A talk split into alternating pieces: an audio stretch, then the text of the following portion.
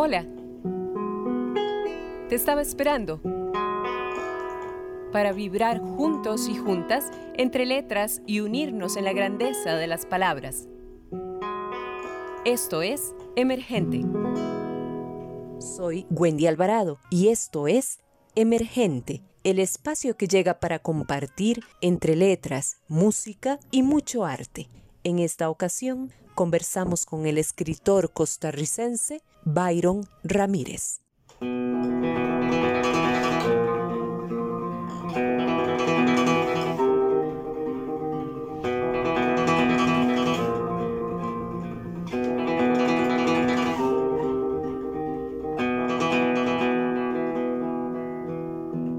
San José. Nos hemos detenido a escuchar, acabado el mundo, el eco de las últimas saetas. ¿Cuánto humo? ¿Cuánta sangre para esto? Tierra de máscara y palomas. Hasta ti hemos llegado. Se desangran dos últimos versos en la calle y una música sin cauce simula ángeles en gritos. ¿Cuánto sé de ti? ¿Cómo te llamas ahora que te encuentro? Yo sé, esta contemplación no otorga esencia a la palabra el último poeta lo sabía. Ahora entre los árboles aquella hoguera permanece, monumento de su ausencia. Yo sé, la fuga, el tiempo, las avispas. Yo sé, toda máscara y palomas. Esta ciudad en la que uno es tan solo lo que se espera. Un silencio predilecto para el llanto y lo demás, tu cuerpo suspendido a media boca y lo demás, el sueño noche a noche, tumulto de calles sin salida. Byron Ramírez, de su libro Entropías.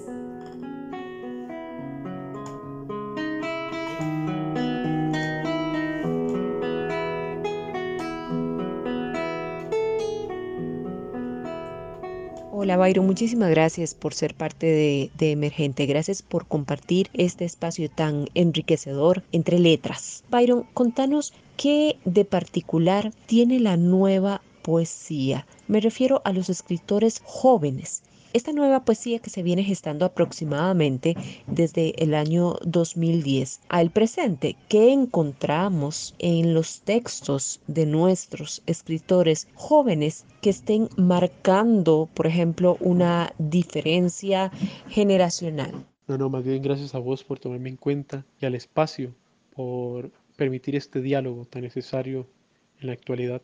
Este conjunto de movimientos que se empiezan a gestar después del año 2010, llamados por algunos la nueva poesía joven costarricense, es en realidad una nueva forma de concebir tanto la poesía como la literatura. Para generaciones anteriores a la nuestra, generaciones de principios de siglo, la poesía significaba una respuesta, una respuesta a la hegemonía, una respuesta a la élite, una respuesta a cierto grupo que consideraban grupo dominante en el sentido estilístico. La poesía de principios de siglo se desarrollaba ahí, en respuesta a otro estilo. Desarrollaban su voz en respuesta a otra voz.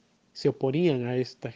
Eso se evidencia muy claramente en el uso de un lenguaje cotidiano, por ejemplo, para señalar un aspecto concreto que se mostraba como respuesta a la utilización de un lenguaje solemne de otras generaciones, como la generación trascendentalista. Nosotros, como generación o generaciones, movimiento movimientos que nos estamos gestando bajo el nombre de Nueva Poesía Joven, nos desarrollamos en otro plano, en un sentido distinto a este. La poesía para nosotros corresponde a una amplia gama de posibilidades donde pueden confluir incluso distintos estilos, de autor en autor o incluso en una misma obra en un mismo poema, un mismo libro, un mismo autor pueden convivir diferentes estilos, diferentes maneras de entender el arte, entender la poesía.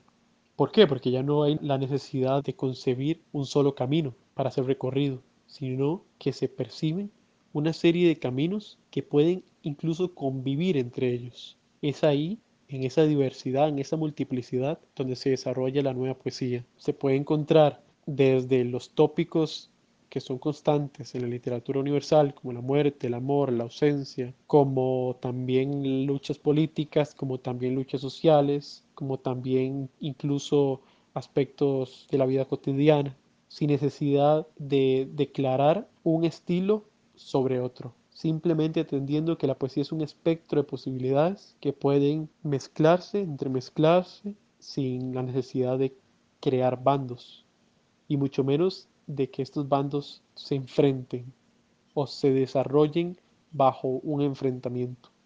¿Crees indispensable, Byron, que para tomarse en serio el trabajo de un escritor y joven, lo ideal es que forme parte de un grupo literario o una organización en específico? Yo pienso que aunque no es indispensable, sí podría llegar a beneficiar. Me explico. Lo realmente importante es que el artista, pienso, tome en serio su trabajo, adquiere una responsabilidad con lo que escribe. Ya después de esto, existen espacios, existen grupos que lo que hacen es enriquecer, aunque sea ampliar la visión personal de cada, de cada quien.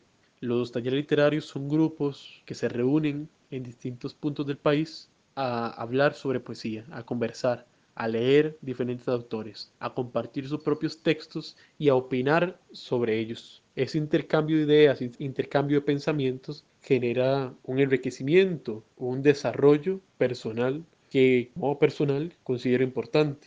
Por ejemplo, existen talleres de todo tipo, talleres literarios donde una persona es la que dirige el taller y esa persona inculca su manera de pensar a los otros. Esos talleres, a mi parecer, no son los más adecuados, pienso. Pienso que existen otros talleres donde es un intercambio constante. Aunque puede existir tal vez un director, alguien que dirija la sesión, lo valioso en realidad es el intercambio de ideas. Nadie impone un pensamiento sobre otro, Nadie impone una visión de mundo sobre otra ni un estilo sobre otro. Simplemente consiste en escuchar, en escuchar consejos de distintas personas, en escuchar diferentes maneras de pensar un poema, de diferentes maneras de pensar una metáfora y ahí, de acuerdo a ese intercambio, crear un criterio propio, alimentarse de todos los consejos y llegar a crear un criterio propio de acuerdo a nuestros propios gustos, nuestros propios objetivos, nuestras propias finalidades en el arte. Byron, tuve la oportunidad de leer un reportaje el año pasado en el que hace referencia a que los escritos, los libros de poesía, tanto en Estados Unidos como en el Reino Unido, ha incrementado exponencialmente las ventas a través de las redes sociales. Yo quisiera saber qué opinión tenés acerca de las publicaciones de parte de los llamados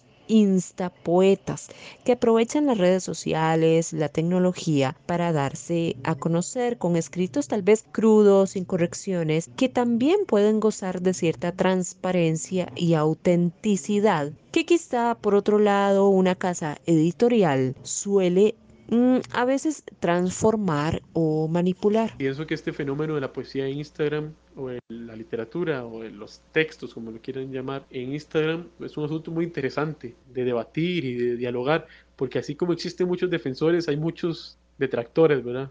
Muchos que se oponen a esta poesía o a estos textos llamándolos superficiales, banales, fundamentando estas ideas, estas críticas, diciendo que como no existe una selección, no existe un filtro, pues en las redes sociales se puede publicar lo que uno quiera o casi lo que uno quiera. Estos textos muchas veces van con muchos lugares comunes, es decir, muchas ideas que ya se han dicho eh, de esa manera muchas veces en otras literaturas, van con muchos clichés, pueden caer en muchos clichés, incluso en plagio, incluso muchas veces en plagio porque como no existe un filtro, alguien detrás que seleccione esos textos diciendo que existe o no existe originalidad en el mismo, dice puede publicar cualquier cosa.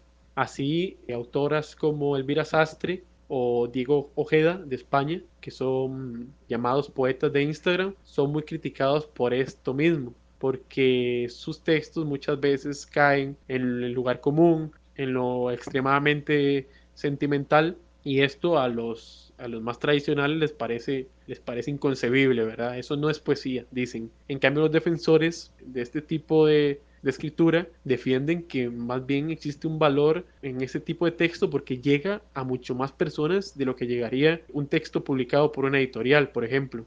Así se disparan las ventas del Virasastre, por ejemplo, y muchos lectores que nunca habían leído poesía compran tu libro creyendo y defendiendo que es poesía. Ahora bien, sin importar si es poesía o no es poesía, sin entrar a ese debate, pienso que al menos si existe un alcance que las editoriales no han sabido tener hasta el momento, que es llegar a través de las redes sociales a distintos tipos de público y conseguir que este público se enganche con esos autores. Hasta ahora se empiezan a generar nuevas propuestas desde las editoriales, como por ejemplo la implementación de revistas digitales, revistas literarias digitales, que lo que hacen es esto, cumplen ese, ese objetivo, llegar a través de las redes sociales a muchas más personas de lo que llegarían en un texto publicado tradicionalmente en formato libro por una editorial. Para finalizar, Byron, no sin antes agradecer tu participación en Emergente, quisiera que nos ayudaras con recomendaciones a los lectores que están casados con poetas o generaciones tradicionales versus aquellos que están en la búsqueda de posicionamiento o reconocimiento y que son nuestros contemporáneos, ya sea que pertenecen a grupos o bien que sean esos talentos emergentes. Y quisiera invitar a los lectores a acercarse a la nueva literatura joven, al nuevo arte joven, a la nueva poesía joven. Pienso que al final uno de los objetivos de tanto movimiento es acercar el arte a la juventud y al mismo tiempo declarar ante las otras generaciones que la juventud dejó de ser hace mucho tiempo sinónimo de inexperiencia, sinónimo de ingenuidad, sino hacer ver que la juventud hoy en día es sinónimo de fuerza, sinónimo de acción, sinónimo de voz, sinónimo de arte, de un arte comprometido, de un arte en serio, de un arte trabajado, de un arte bien pensado, de un arte construido con tiempo y esfuerzo. Agradezco de verdad el espacio, agradezco a Emergente por tomarme en cuenta para este diálogo y ojalá desear que se sigan realizando, se siga permitiendo este intercambio de ideas para, en fin, alimentarnos y enriquecernos mutuamente y al mismo tiempo hacer llegar el mensaje a, a todos los oyentes. Muchas gracias. Por hoy nos despedimos. Les acompañó Wendy Alvarado y espero nos encontremos pronto en una nueva entrega de Emergente.